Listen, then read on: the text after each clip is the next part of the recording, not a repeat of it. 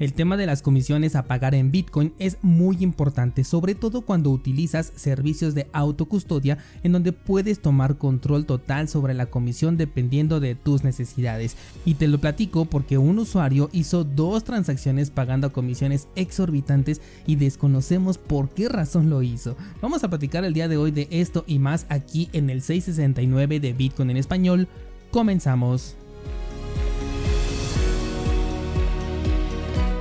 Bien, pues te decía en la intro descentralizado que se detectó en la blockchain de Bitcoin una transacción que pagó una comisión exorbitante para que esta transacción fuera incluida en el siguiente bloque y lo hizo sin ninguna clase de razón justificable, al menos con la información que tenemos. Resulta que un usuario que quería mover 3.8 bitcoins pagó una comisión de 1.136.000 satoshis para esta transacción. Esto ocurrió en el bloque 760.077 bloque en el cual la comisión media era de tan solo 8 satoshis por byte, dejando la media de transacciones pagada alrededor de 280 satoshis ya por toda la transacción. Pero en el caso peculiar de este, de este usuario, la tarifa fue de 8042 satoshis por byte, lo que terminó en más de un millón de satoshis pagados por tema de esta transacción. Lo curioso es que una vez que fue identificado este evento, se dieron cuenta de que cuatro bloques atrás ya había realizado una transacción con las mismas características en temas de comisión, pagando más de 4000 satoshis por byte en esta ocasión, dando un total de 564.000 satoshis pagados ya por toda la transacción. En este caso la transacción pues sí era más o menos grande, estamos hablando de que se movieron alrededor de 10 bitcoins, así que la comisión podría llegarse a considerar como pequeña, pero de cualquier forma no hay razón para que haya pagado esta cantidad. La especulación está en el aire, por un lado se piensa que se puede tratar del uso de una cartera que tenga una pésima gestión en las tarifas a pagar y por el otro lado se dice que puede ser o un error por parte del usuario al especificar la comisión a pagar o incluso podríamos estar ante un usuario con exceso de dinero que simplemente quiere presumir. No se sabe la verdadera razón detrás de este movimiento. Gestionar las comisiones por transacción es una actividad en la que debes de poner especial atención y no solamente por este tipo de casos que asumiendo que fue un error pues pueden suceder, sino porque es parte de la interacción día a día con Bitcoin. Las plataformas centralizadas no te permiten editar este dato y regularmente siempre pagan una tarifa excedente, aunque a lo mejor no tan grande como en este caso, para asegurarse que recibas los satoshis en el siguiente bloque confirmado, pero muchas veces no existe esta necesidad o simplemente el exchange paga comisiones muy altas por defecto. Por ello recomiendo el uso de carteras de autocustodia, ya sea en hardware o en software, en donde tú puedas editar este campo de la comisión, sobre todo cuando estamos hablando de Bitcoin, dependiendo de necesidades. Puedes pagar una comisión baja si la transacción no te urge, una más alta si requiere prioridad o incluso puedes decidir no realizar esa transacción hasta que las comisiones sean más accesibles. En cursosbitcoin.com hay contenido que te puede ayudar a esto. Está por ejemplo el curso de Bitcoin con baja comisión, el curso de Lightning Network y también el curso de aspectos técnicos de Bitcoin. En estos tres vas a encontrar información al respecto de este tema que te será de mucha utilidad para que no cometas este error. Hablemos ahora de Maker, esta organización autónoma descentralizada que se encarga de la estabilidad del precio de DAI, la criptomoneda sobrecolateralizada que también buscaba ser descentralizada. En esta vez se han aprobado dos propuestas bastante interesantes porque se contradicen un poco entre ellas. Por un lado se aprobó la división de la organización en unidades más pequeñas llamadas MetaDAO, en donde se dice que cada una va a tener su propio token y esto será para evitar la concentración en un punto que se pueda convertir en único de fallo. No entiendo muy bien aquí si se refieren a que tendrán un token de gobernanza diferente cada una de estas metadaos, pero espero que no sea así porque entonces me preguntaría de dónde va a salir ese token que ahora va a influir sobre todo lo que ocurra con DAI. Por otro lado, se autorizó delegar una cantidad de 1.600 millones de tokens USDC, de los cuales respaldan la paridad de DAI, hacia la plataforma de Coinbase a cambio de un rendimiento del 1.5% anual. Esta cantidad de los 1.600 millones representa un tercio del USDC que es utilizado para respaldar la creación de monedas DAI que ahora está en manos de Coinbase o que va a estar en manos de Coinbase, una empresa centralizada y que aún sin estar en las manos de esta empresa,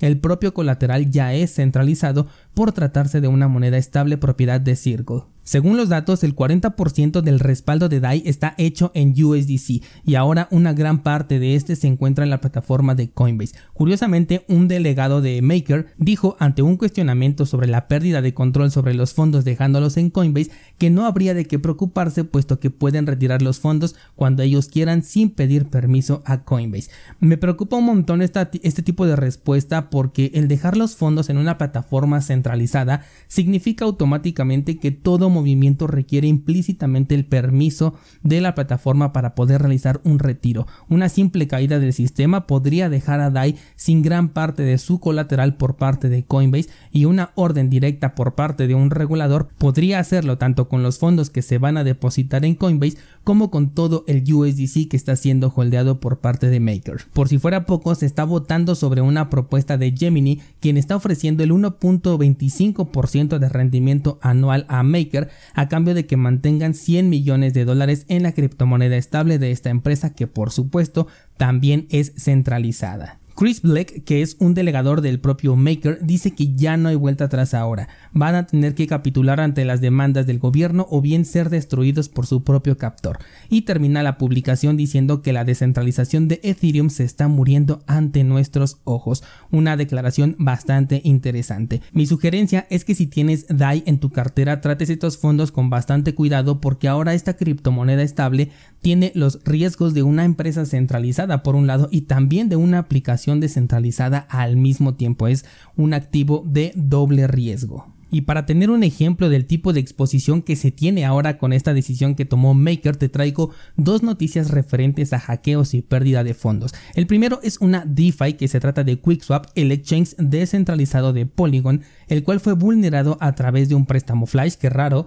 y del cual se robaron 220 mil dólares, una cantidad que puede sonar muy pequeña con respecto a todo lo que hemos venido viendo en los últimos meses. QuickSwap dijo que compensarían la pérdida ocurrida específicamente en la DAO que fue afectada pero más tarde la DAO dijo que no tiene nada que ver con la sospechosa transacción porque ellos utilizan oráculos de Chainlink y no de Curve Finance, que fue en donde se encontró la vulnerabilidad. Aunque no se tiene la información completa y oficial todavía al momento en el que estoy grabando el episodio, se dice que se trató de una manipulación del mercado de Mimatic, el cual sí utiliza oráculos de Curve. De esta manera es como pudieron tomar los fondos debido entonces a una vulnerabilidad de la que ya se había reportado tiempo atrás. Esto en cuanto a plataformas de descentralizadas, pero en las centralizadas también tenemos vulnerabilidades. Y es que la plataforma de FTX fue vulnerada explotando una API conectada directamente a la cuenta de FTX, de la cual pudieron sustraer una cantidad de 1.6 millones de dólares que por alguna razón alguien tenía dentro de FTX,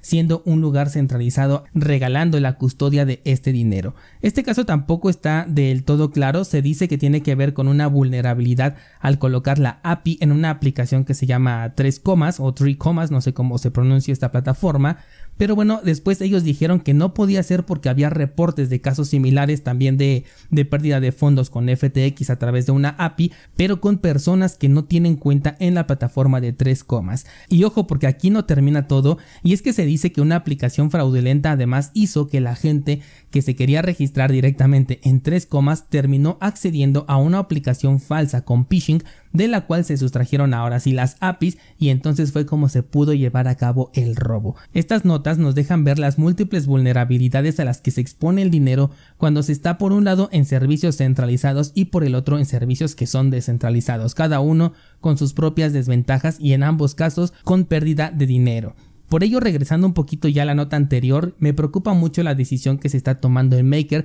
y el impacto que puede tener dentro de DAI. Vaya inicio de semana que tenemos, es muy curioso pensar que todo esto se puede evitar dejando de buscar rendimientos que son bajos con respecto al riesgo que se está corriendo de perder todo el balance, eliminando también el uso de plataformas centralizadas y en cambio utilizar servicios peer-to-peer. Ayer, por ejemplo, te comentaba que la plataforma de Local Cryptos ha decidido cerrar y aunque esta no es la razón principal, mucho de ello también se debe al bajo número de usuarios que buscan una interacción peer-to-peer. Mientras estas plataformas de donde a cada rato sabemos de una nueva pérdida de dinero, siempre tienen multitud de usuarios delegando sus tokens. No sé por qué razón, quizás sea por lo que platicamos el día de ayer del tema de la comodidad, un poquito también de avaricia por conseguir aquí dinero mientras estás holdeando, no lo sé, pero finalmente la mayoría está terminando en pérdidas y eso me preocupa bastante. Es por ello que antes de pasar a un nuevo contenido, quiero ampliar el contenido del curso Bitcoin sin KYC y te voy a mostrar otras tres formas de comprar y vender